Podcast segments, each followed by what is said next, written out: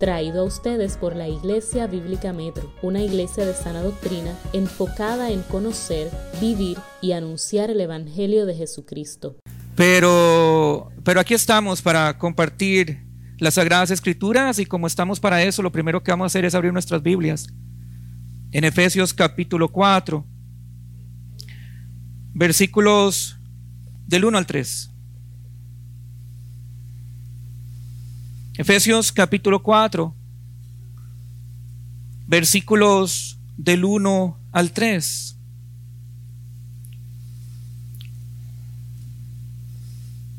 Dice así las Sagradas Escrituras.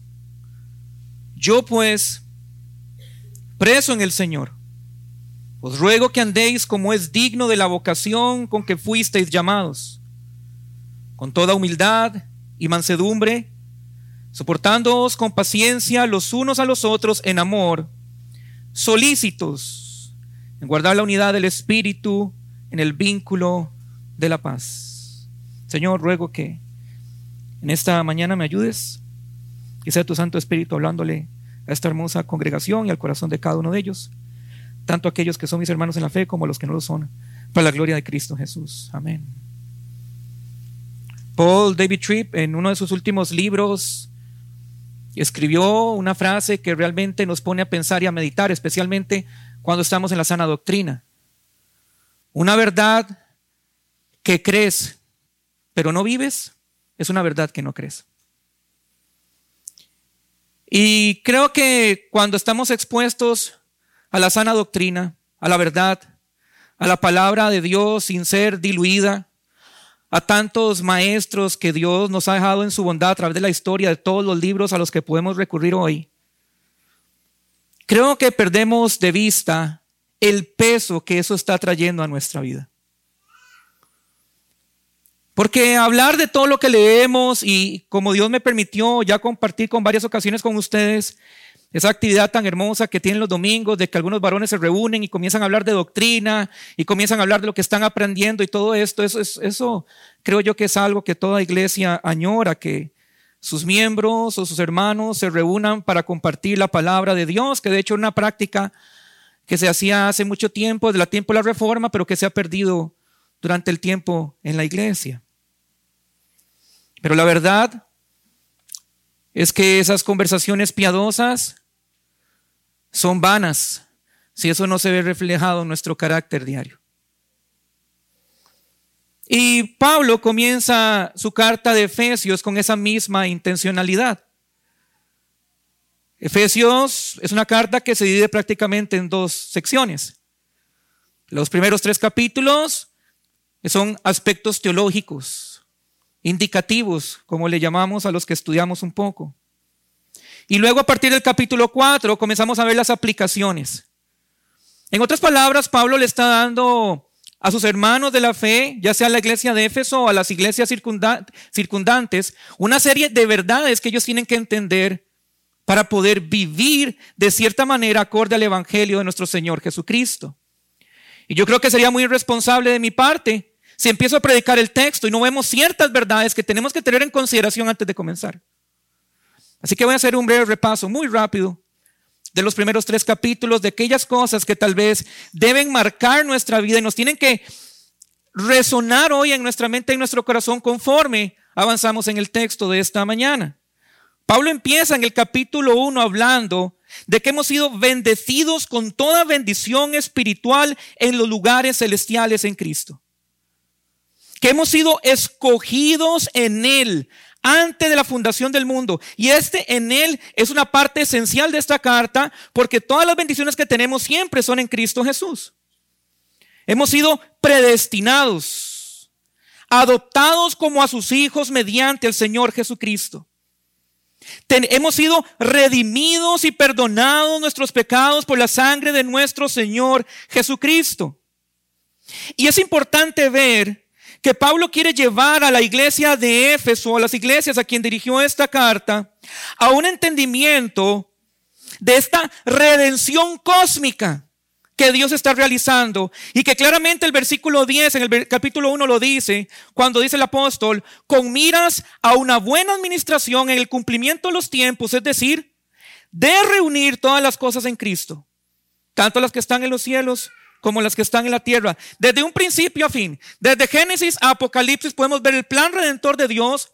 Y Pablo quiere que ellos entiendan que ellos son una parte de ese, de ese rompecabezas redentor de la historia que Dios está llevando a cabo. En donde un día todas las cosas estarán sometidas a nuestro Señor Jesucristo. Pero también dice que hemos obtenido la herencia en nuestro Señor Jesucristo. Hemos sido sellados en Él con el Espíritu Santo de la promesa. Ahora tenemos esta esperanza que es acorde a nuestro llamamiento. El capítulo 2 también nos dice que hemos recibido vida cuando estábamos muertos en nuestros delitos y pecados. Por el gran amor con que Él nos ha amado, que nos ha dado vida juntamente con Cristo, que Él nos ha sentado en lugares celestiales con Cristo. Y antes de terminar el capítulo 2, hace una declaración contundente, especialmente a los gentiles, que eso nos incluye a todos nosotros, recordando que en otro tiempo estábamos separados de Cristo, excluidos de la ciudadanía de Israel, extraños a los pactos, a la promesa, sin esperanza y sin Dios en este mundo.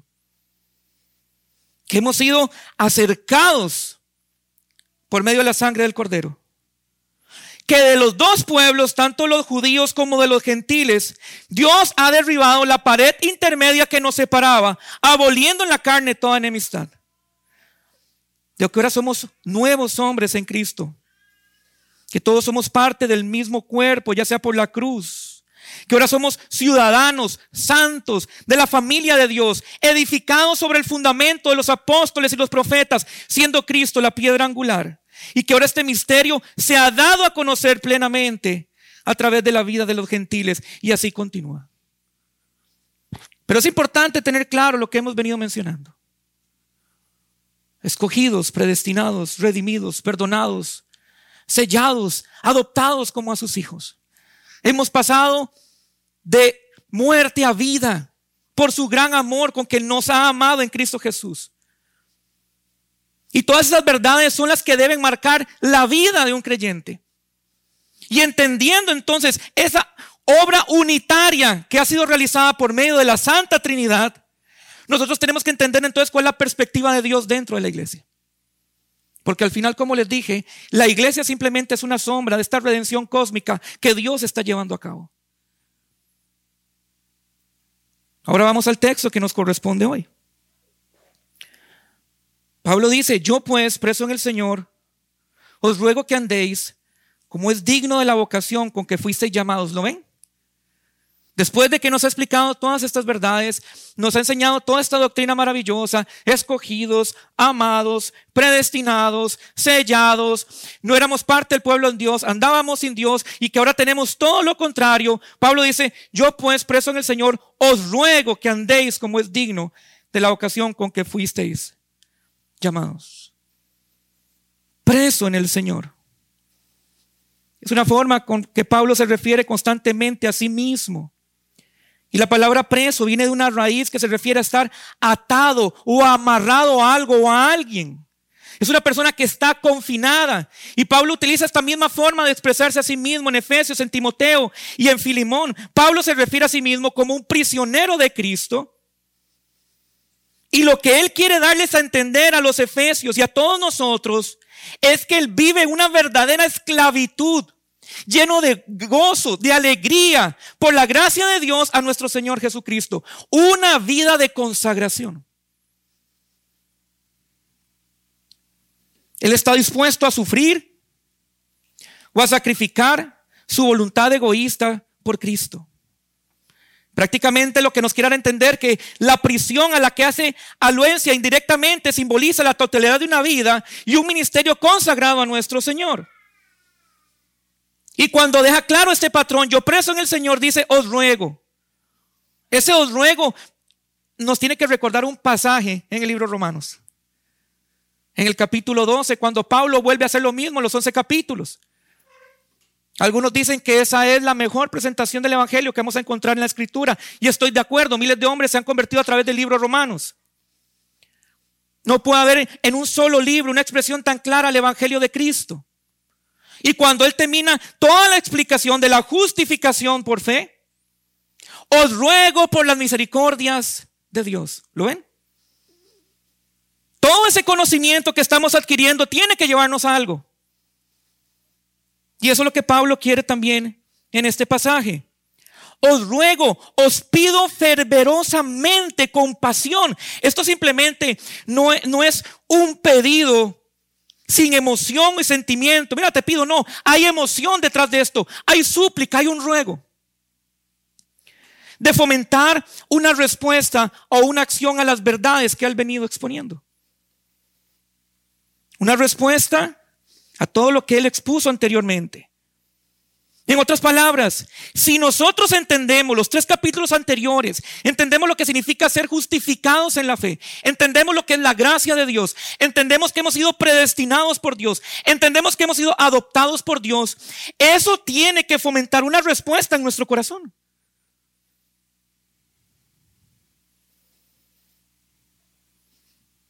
Y Pablo ahora nos va a hablar de estas características, cinco características que son esenciales para la unidad de la iglesia.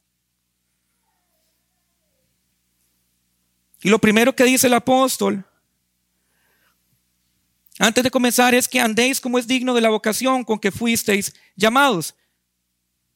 Esa palabra andar no es más que otra cosa que comportarse de una manera determinada. Pero me encanta porque la palabra andar en el versículo 1 está hablando de un comportamiento equilibrado. ¿Equilibrado entre qué? Entre lo que sé y lo que vivo. Por eso les digo que definitivamente a veces perdemos la perspectiva que en una iglesia sana doctrina no estamos dando cuenta la responsabilidad que Dios está trayendo sobre nuestros corazones. Si sabes mucho, debería verse mucho. Tiene que haber un equilibrio entre lo que sabemos. Y evidentemente no tenemos el tiempo para exponer los tres capítulos anteriores, pero tenemos una idea de lo que Pablo viene explicando.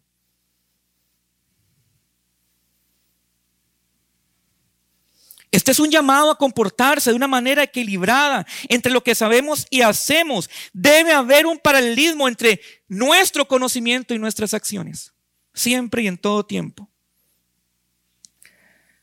En Filipenses 1:27 Pablo dice, solamente procurad que vuestra conducta como ciudadanos sea digna del Evangelio de Cristo.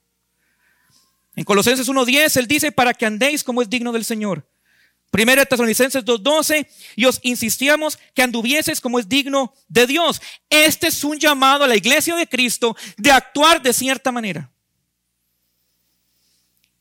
Y la manera en que el apóstol nos está diciendo que debemos andar es conforme a nuestro llamamiento que sea digno de la vocación con que fuisteis llamados. Nuevamente el énfasis en el apóstol. En la doctrina de la gracia soberana de Dios. Fuisteis llamados. Dios los llamó a esto y ustedes deben actuar según esto. Está hablando a responder al santo llamamiento, al llamamiento celestial que hemos recibido en Cristo Jesús. En otros pasajes el apóstol dice, fuisteis llamados a la comunión de su Hijo Jesucristo, llamados a una sola esperanza. En la paz de Cristo fuisteis llamados a un solo cuerpo, llamados a la vida eterna. Nadie viene a Cristo. Somos llamados por Cristo de manera soberana. Por eso las doctrinas de la gracia son tan hermosas porque embellecen la obra y la totalidad de lo que Cristo ha hecho por nosotros nos roba todo argumento, apelar al orgullo y decir que de alguna manera tenemos algo mejor que otros y es por eso que estamos en la iglesia, porque somos salvos. No, no, ustedes no vinieron a Él, Él los llamó. Y como Él los llamó, hay que actuar de cierta manera. F.F. F. Bruce dice lo siguiente, los que han sido escogidos por Dios para estar sentados con Cristo en los lugares celestiales deben recordar que es el honor de Cristo lo que está en juego en su vida cotidiana. No más ni menos.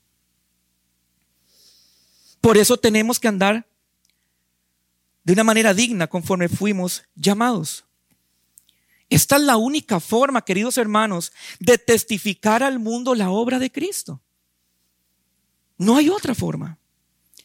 El poder de Cristo en nuestras vidas para su gloria. El mundo no puede ver a Cristo en la cruz, pero sí puede ver el comportamiento de los que Cristo ha salvado en la cruz. Y es el llamado que el apóstol nos va a hacer hoy, especialmente para cuidar la unidad de la iglesia. Ahora miremos estas cinco características que el apóstol menciona. Empieza en el versículo 2 cuando dice, con toda humildad. Esa palabra que la podemos pronunciar tan fácil, pero que nos cuesta tanto vivir. Humildad. La palabra humildad tiene un sentido de una humillación de la mente, un sentimiento de pequeñez. Es la disposición de valorarse a uno mismo apropiadamente. Como criaturas ante el Dios santo y creador del universo. Aquí estamos hablando de teología propia, del conocimiento de quién es Dios. De todos ahora están viendo teología sistemática, sé que han hablado de los atributos de Dios, sé que tienen muchos libros sobre eso y sé que algunos de ustedes son unos expertos y podrían e-, escribir toda una tesis sobre los atributos de Dios. Pero esas tesis y esos libros de nada funcionan si no hay humildad en nuestros corazones ante esas verdades gloriosas de Dios. En Filipenses 2.5, Pablo pide que haya este mismo sentir que hubo en Cristo Jesús. Y todos conocemos el texto, el cual siendo en forma de Dios, se despojó a sí mismo, vino y se humilló y fue obediente hasta la cruz. Él, no estimó ser igual a Dios. Él no tenía un concepto alto de sí mismo como para no abandonar su trono y venir a morir por nosotros. Al contrario, como dice John Stott, hasta la venida de Jesucristo no se conoció la humildad verdadera. Porque Él sí es alguien él es el Dios todopoderoso y creador y Señor del universo, Rey de reyes y Señor de señores. Y se humilló a sí mismo para venir a salvarnos. Por eso me encanta leer los evangelios. La humildad tan práctica, sencilla y natural de Jesucristo, siendo Dios. Los padres apostólicos decían que este término expresa la disposición en el humillarse delante de Dios. Tú eres Dios, yo no. Tú eres santo, yo no. Tú eres perfecto, yo no. Tú eres el creador y yo soy tu creación. Isaías 57, 15 dice lo siguiente. Porque así dijo el alto y sublime, el que habita la eternidad y cuyo nombre es el santo. Yo habito en la altura y la santidad y con el quebrantado y humilde de espíritu, para hacer vivir el espíritu de los humildes y para vivificar el corazón de los quebrantados. Me encanta cómo empieza Isaías. Alto y sublime, habita en la eternidad el santo.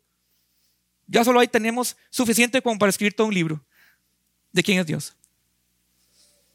Y dice, yo habito con el quebrantado y el humilde de espíritu. Entonces, inmediatamente yo tengo que preguntarme, ¿qué pasa si yo no soy alguien quebrantado y soy una persona orgullosa de espíritu?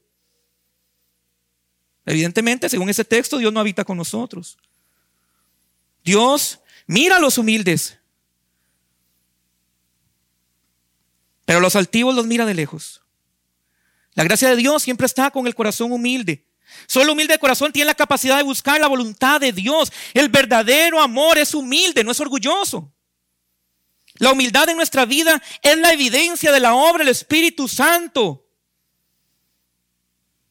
¿Cómo, ¿Cómo andaremos en humildad si no recibimos la palabra de Dios con humildad? La humildad es una característica esencial para la unidad en la iglesia. Es una virtud fundamental de todo cristiano. Y se fundamenta o se crea con el entendimiento de quién es Dios. No hay otra manera de llegar a la humildad sin el conocimiento de Dios. De quiénes somos, de quién es Él y lo que Cristo ha hecho por nosotros. Y eso es lo que Pablo habla los tres capítulos anteriores en esta carta. La humildad siempre debe buscarse, pero nunca jactarse de ella, porque el momento que nos jactamos de la humildad es porque hemos dejado de ser humildes.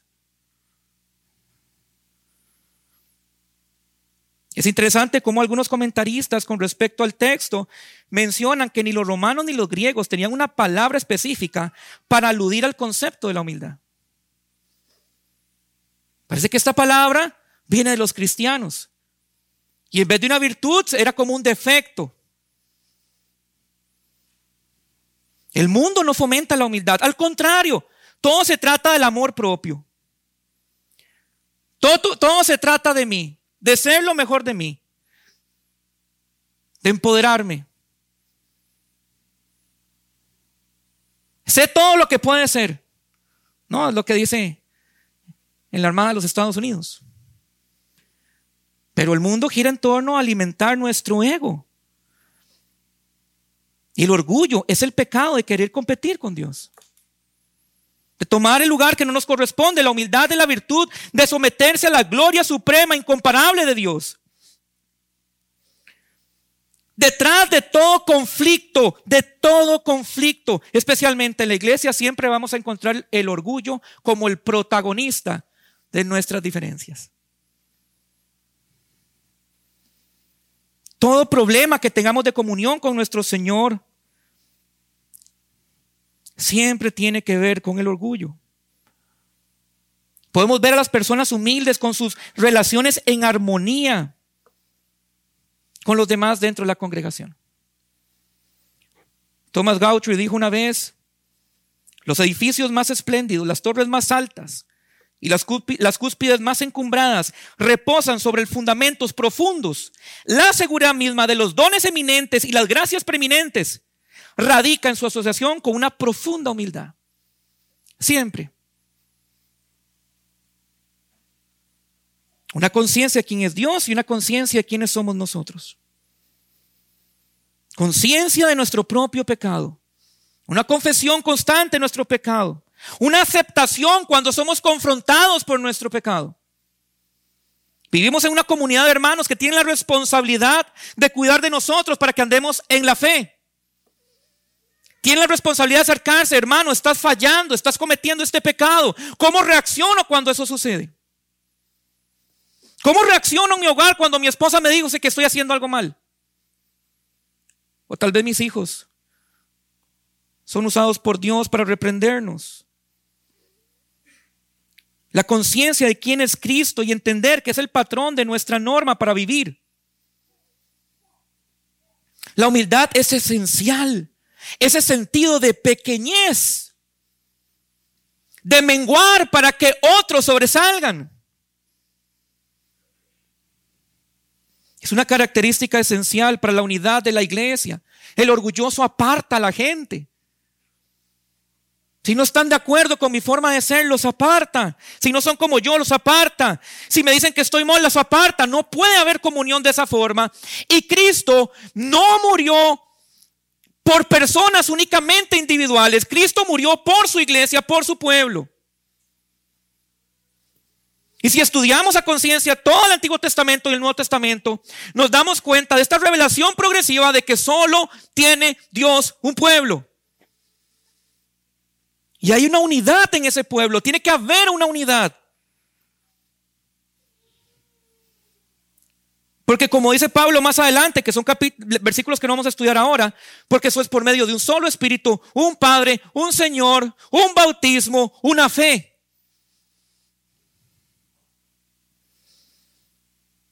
Somos un cuerpo, no varios cuerpos.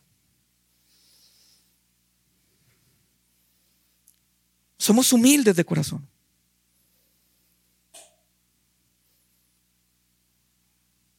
O nuestro orgullo está siendo un obstáculo para una mayor armonía en nuestra congregación. Ahora Pablo no solamente menciona la humildad, Pablo dice ahora de que andemos en mansedumbre. Os ruego que viváis de una manera digna de la vocación con que fuisteis llamados, con toda humildad y mansedumbre. Esa palabra mansedumbre habla de gentileza y amabilidad. La mansedumbre es la hija de la humildad. Es una manifestación clara del Espíritu Santo. Es una de las prendas de la vestimenta de los escogidos de Dios. Pablo en relación a los corintios que estaban tan dados a discutir, trae colección la mansedumbre de Cristo, que tiene su base sobre el amor. La mansedumbre en Gálatas es un fruto del Espíritu, que le permite al creyente corregir su arrogancia hacia los demás. Es uno de los dones de la elección. Es una digna vocación cristiana. Como dijo un comentarista, la humildad siempre produce mansedumbre y estas son las señales más seguras de la humildad verdadera, puesto que el orgullo y la humildad se excluyen mutuamente, lo mismo sucede con el orgullo y la mansedumbre. Una persona orgullosa evidentemente nunca puede ser humilde, ni mucho menos puede ser mansa para con los demás. Pero es interesante porque cuando estudiamos esa palabra mansa a fondo, vemos que es una palabra que se usaba para hablar de cómo los caballos salvajes eran domesticados. Y aunque el caballo mantenía su fuerza y su esplendor, era domesticado por alguien más. Eran doblegados y eran entrenados. Pues lo mismo tiene que suceder con nuestro carácter. Cuando entendemos las realidades del Evangelio y el poder de Cristo Jesús y sus escrituras sobre nuestra vida, nuestro carácter tiene que cambiar, nos tiene que llevar a ser personas más mansas. Jesucristo dijo, sean como yo que soy manso y humilde de corazón.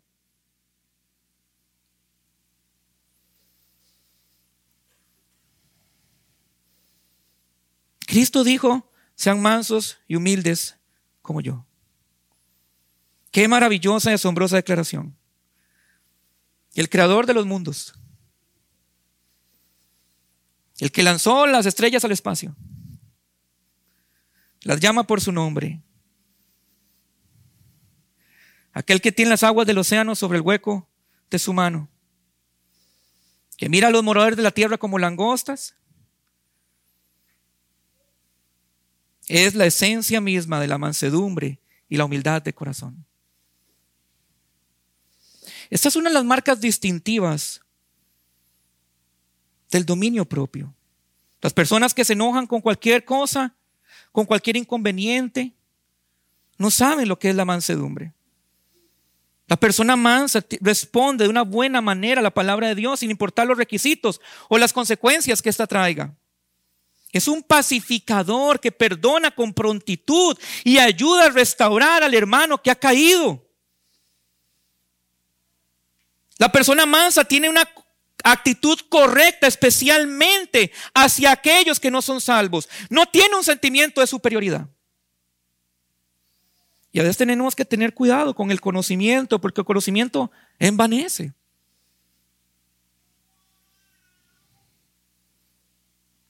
La persona mansa tiene ese anhelo de la salvación por los demás porque entiende que en otro tiempo estuvo perdido. Y seguiría estando perdido si no fuera por la gracia de Dios.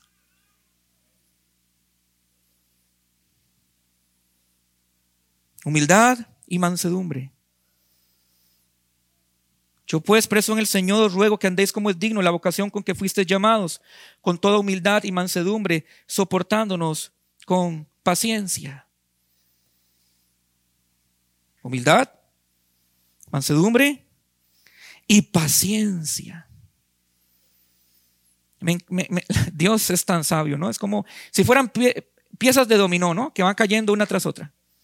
Quitamos la humildad, no podemos tener el resto.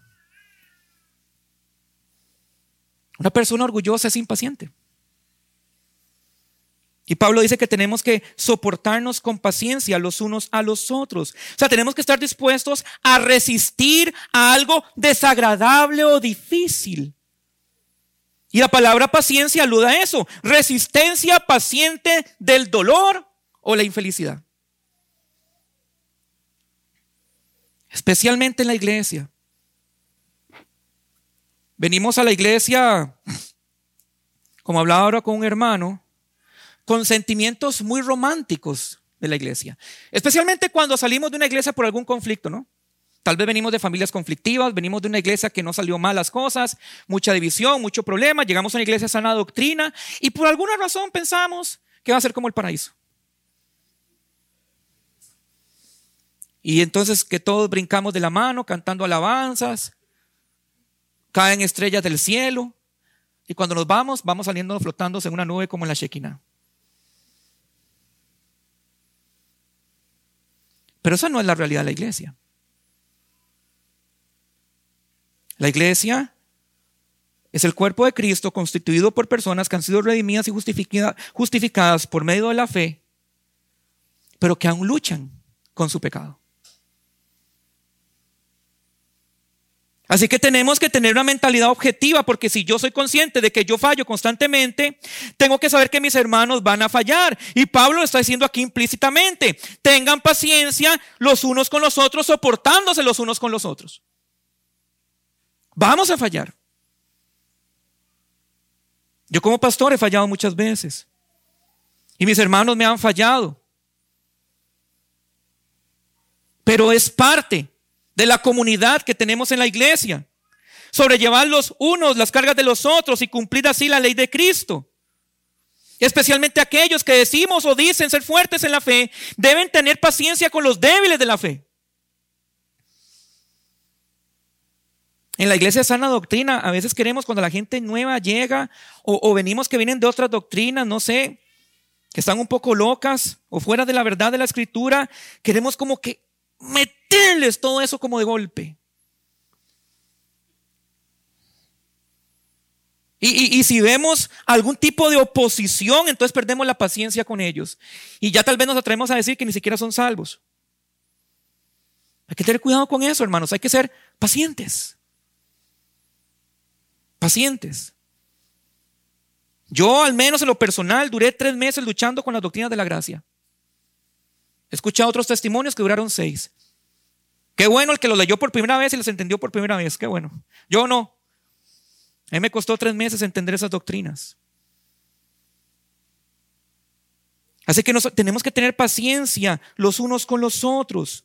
La paciencia es producto de la humildad y la mansedumbre. Es una disposición paciente y constante bajo una prolongada provocación. Hay hermanos que son difíciles. Si no, dígamelo a mí, que he estado 10 días con Andrés.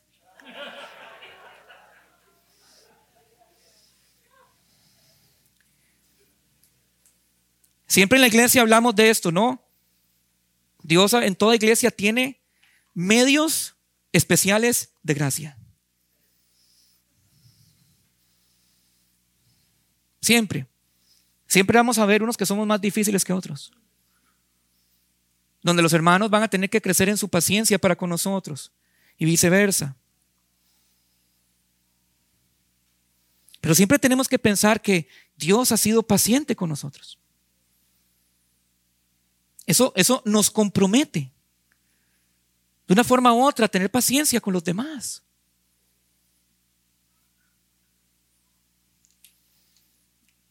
Cuando, cuando pienso en estas características, y las que vamos a ver a continuación, yo pienso como una receta de cocina. Los que me conocen saben que me gusta cocinar. Y creo que, bueno, en este viaje abusaron de eso. Pero lo que siempre digo a las personas que no saben cocinar es que lo bueno de la cocina es que si tú tienes una receta, vas a terminar haciendo el producto que quieres hacer al final los ingredientes que necesitamos con la medida correcta. Repostería, un asado, una carne, una pasta. No es tan fácil decirle a alguien, hágase una pasta, simplemente, no. Hay libros de recetas, hay canales de cocina que nos dicen cómo hacer las cosas. Así que cuando pensamos en la unidad de la iglesia, tenemos que ver estas características como esos ingredientes necesarios para alcanzar esa unidad. Sin ellos al final no queda bien. Pero esto es importante recordar la necesidad de ser humildes, mansos y pacientes.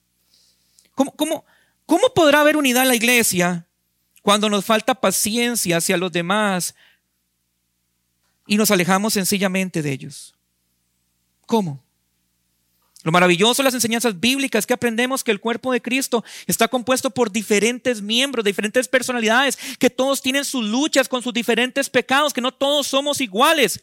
No podemos pretender que los demás sean como nosotros, porque de una forma u otra estaríamos buscando construir ídolos u homenajes a nosotros mismos, y eso es orgullo. Es que yo quiero que el hermano entienda como yo, que hable como yo, que, que haya crecido en la fe como yo, Todos somos diferentes. Todos estamos luchando. Los, impacientes siempre tienen un concepto demasiado alto de sí mismos. Es por eso que son impacientes.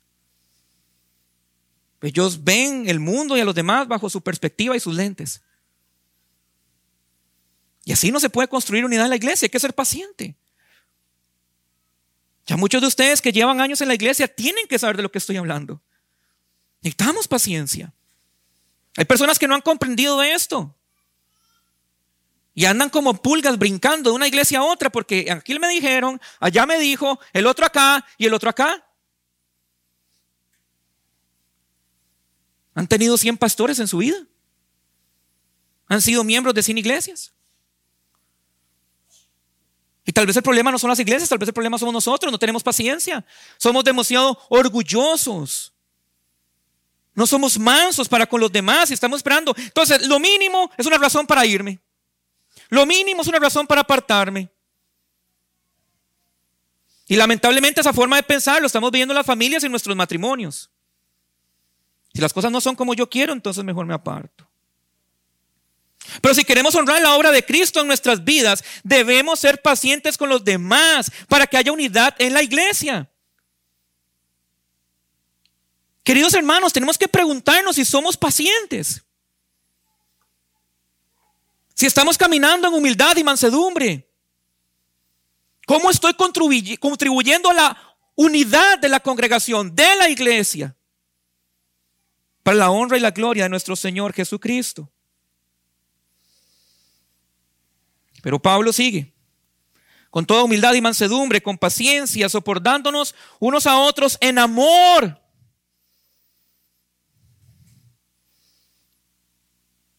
Sabemos que Pablo recalca que el amor es uno de los dones más importantes, no solamente soportarnos con paciencia, sino con amor. El amor ágape. Esta característica es clave en la vida de los cristianos. Y muchas veces se define como una benevolencia invencible. Invencible. Nada lo echa para atrás. Seguimos adelante. El amor nos ayuda a tolerar las imperfecciones de los demás. El amor, cubre multitud de pecados. Es por eso que nos ayuda a ser pacientes. No estamos hablando de alcahuetería, no estamos hablando de encubrir el pecado para que la persona siga viviendo en pecado. Estamos hablando de entender del proceso de que cada cual uno pasa en la iglesia. De crecimiento, de desarrollo. El amor cristiano es la predisposición de aceptar y querer a los demás tal como ellos son y a pesar de lo que son.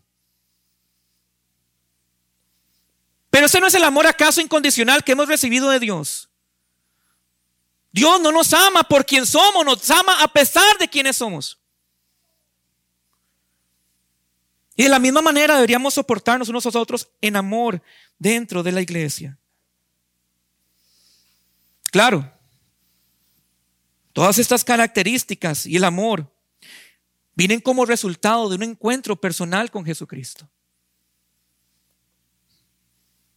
No se puede amar a los demás sin antes haber conocido la definición misma del amor. Pero lo que es preocupante, y, quiero enfocarme en nuestras iglesias que son de sana doctrina, E-, es el conocimiento teológico que tengamos de nuestro Señor Jesucristo. Hay tanto que aprender de Él, hay cosas tan maravillosas, hay tantas doctrinas tan apasionantes. ¿Cómo se está viendo eso reflejado en mi carácter? ¿Me consideran en la iglesia un hombre humilde? ¿Me consideran en la iglesia un hombre manso? ¿Me consideran en la iglesia un hombre paciente, una mujer paciente? ¿Me consideran una mujer, un hombre amoroso dentro de la congregación?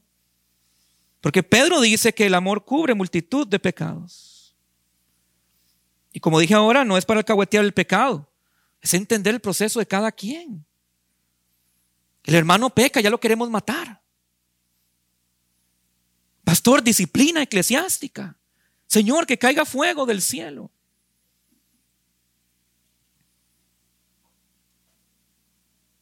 ¿Y quién dice eso de nosotros? No, yo imagino que mucha gente también ha querido que nos caiga un rayo y nos caiga fuego del cielo.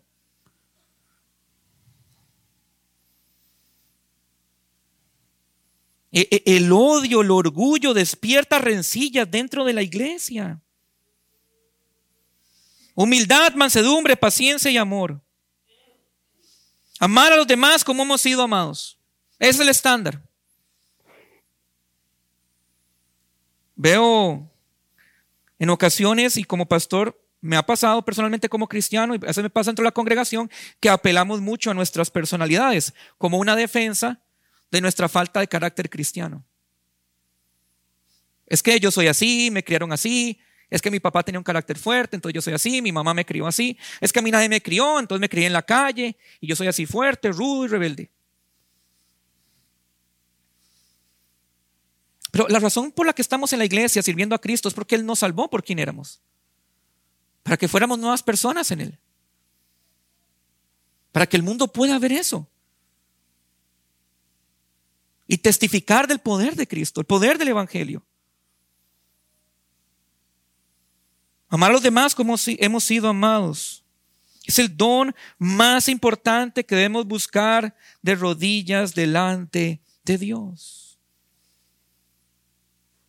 Humildad, mansedumbre, paciencia y amor. Pero mira el versículo 3 cuando dice esforzándonos por preservar la unidad del Espíritu en el vínculo de la paz. Esforzándonos. La Reina Valera 60 dice solícitos en guardar. Y esta es la quinta característica. Intencionalidad. Vimos mansedumbre, vimos humildad, mansedumbre, paciencia, amor e intencionalidad. Solícitos en guardar la unidad. Esa palabra solícitos habla de velocidad y esfuerzo. Prontitud. Yo debo buscar la unidad ya, ya. Eso no es para mañana, no es para dentro de un mes, no es después de que lleve seis meses de discipulado, ni termine el entrenamiento con Andrés de dos años. No, eso es ya. Es un esfuerzo valiente, procurar con diligencia de guardar la unidad del Espíritu. Nosotros no traemos la unidad del Espíritu, guardamos la unidad del Espíritu, porque el Espíritu Santo ya nos ha unido en Cristo.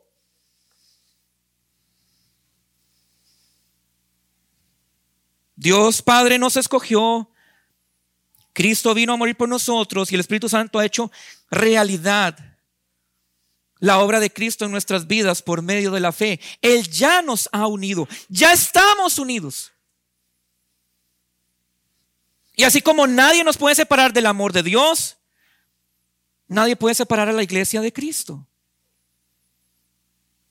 Por eso Pablo nos llama a guardar la unidad. La palabra que aparece más de 60 veces en el Nuevo Testamento y habla de resguardar, retener, proteger. Ese es nuestro deber. Cuando vemos un, un hermano apartándose, lo atraemos inmediatamente, lo llamamos inmediatamente.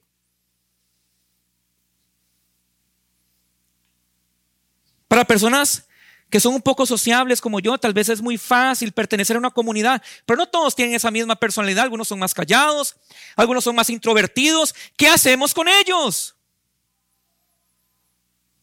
Los traemos de inmediato.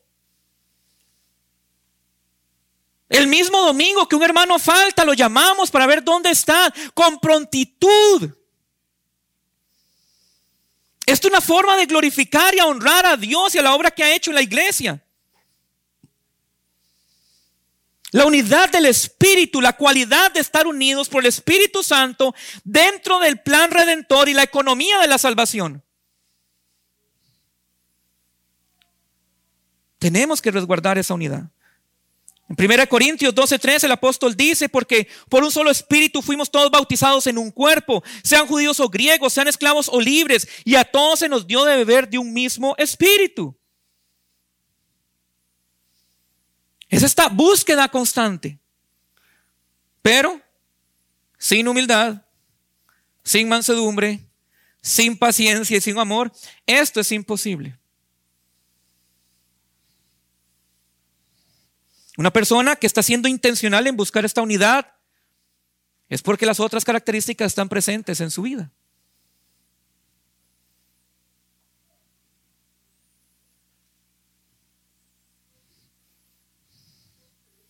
El deseo de Pablo es el mismo deseo que nuestro Señor Jesús expresó en su oración sacerdotal en Juan 17, cuando oró al Padre y dijo, guárdalos en tu nombre que me has dado, para que sean una cosa, así como nosotros lo somos, en Juan 17, 11. Esto no depende de ninguna estructura filosófica, política ni ecuménica que los hombres puedan negociar. Esta es la obra que Dios ha hecho en la iglesia. Y en cada uno de nosotros hemos sido incorporados al cuerpo de Cristo. Y debemos cuidar eso, debemos luchar por eso. Siendo humildes, entendiendo un concepto correcto de quiénes somos, no mirando a los demás por debajo porque están recién llegados, porque vienen de otra iglesia, o tal vez porque no saben lo que nosotros sabemos. Al contrario, poner nuestra vida al servicio de ellos, siendo manso, paciente, tratándolos con humildad, con cariño, soportando las ofensas, soportando sus faltas, con paciencia y con amor. Como dice el pastor John MacArthur, el mundo siempre está buscando unidad y nunca la puede hallar. Todas las leyes, conferencias, tratados, acuerdos y convenios existen, han fracasado en el intento de traer unidad o paz. Se ha informado que en el transcurso de la historia registrada, casi todos los tratados establecidos han sido quebrantados. No hay ni uno que pueda haber paz para los malos, mientras el ego siga siendo el centro de todo, mientras nuestros sentimientos, nuestro prestigio y derechos sean el interés principal de nuestra vida, jamás habrá unidad.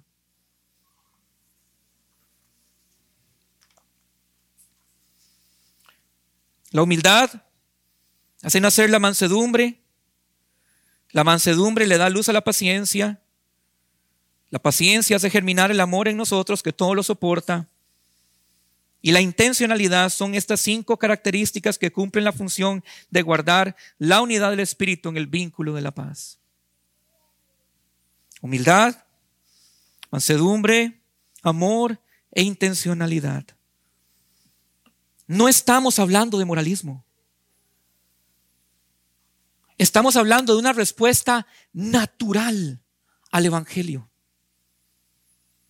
A un entendimiento del plan redentor desde el inicio de parte de Dios.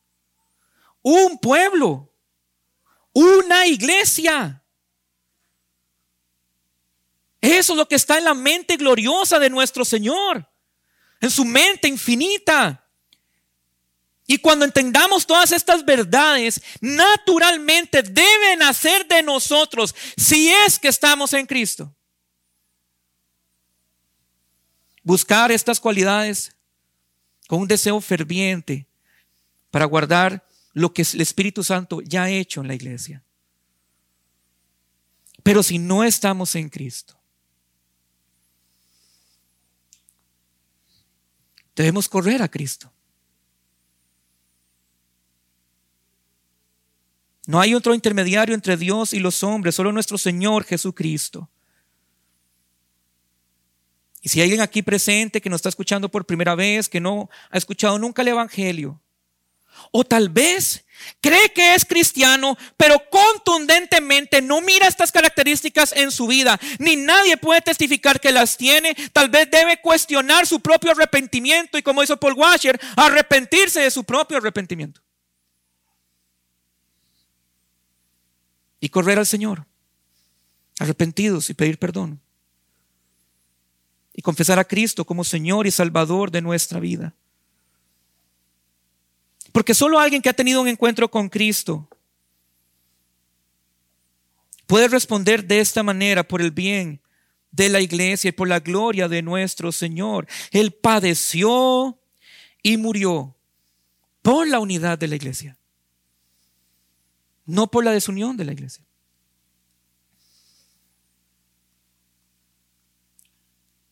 Cuando medito siempre en la cruz, siempre me gusta pensar y creer, y sé que así es, que desde la eternidad pasada y desde la encarnación de Cristo, mi nombre siempre estuvo con Él.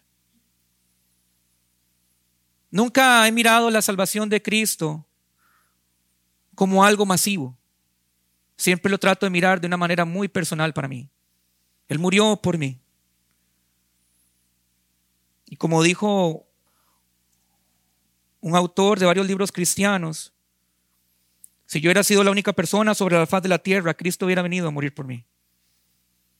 Y me gusta verlo de esa manera, para verlo de una manera muy personal, pero a veces, cuando miramos la salvación de esa manera, perdemos la perspectiva de que Cristo no vino solo por mí. Vino por más hermanos y hermanas también a morir por ellos, al igual que mí. Y eso tiene que hacerme pensar lo que significa congregarme, ser miembro de una iglesia y pertenecer a una iglesia local. Somos uno en Cristo. Nos guste o no, somos uno. Dios nos ha dado una familia como la que cada uno de nosotros tiene y que ninguno de nosotros escogió. Él la escogió. Y la mejor forma de honrar eso es vivir con humildad, con mansedumbre, con paciencia, con amor, soportándonos unos a otros y con la intencionalidad de guardar la unidad en el espíritu, en el vínculo de la paz. No hay otra manera.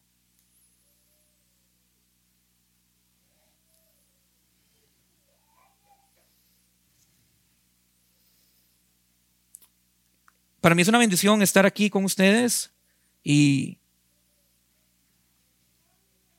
Es curioso porque cuando pertenecemos a una iglesia sana doctrina, a una iglesia donde se predica fielmente la palabra de Dios,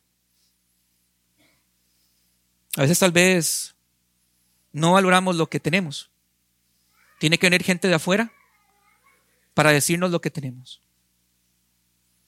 Una de las cosas que siempre rescato a esta congregación es que puedo mirar que todas las verdades de las Sagradas Escrituras y el Evangelio de nuestro Señor está haciendo algo en la obra de sus corazones por la forma en que ustedes tienen comunión y comparten. Tienen un gran tesoro en esta iglesia. Sé que muchos de ustedes vienen de otros trasfondos y otras iglesias buscando eso o tal vez conociéndolo por primera vez. Pero es que la obra de Cristo es perfecta. Y cuando Estamos en su iglesia. Esta comunidad, esta fraternidad, este amor, tienen que estar ahí. Y tenemos que cuidarlo. Tenemos que guardar esa unidad. Y la única forma es siendo humildes, mansos y pacientes, amorosos e intencionales en eso. Así que el Señor que nos ayude a Hacer como nuestro Señor Jesús, porque Él es la definición de la humildad, de la mansedumbre.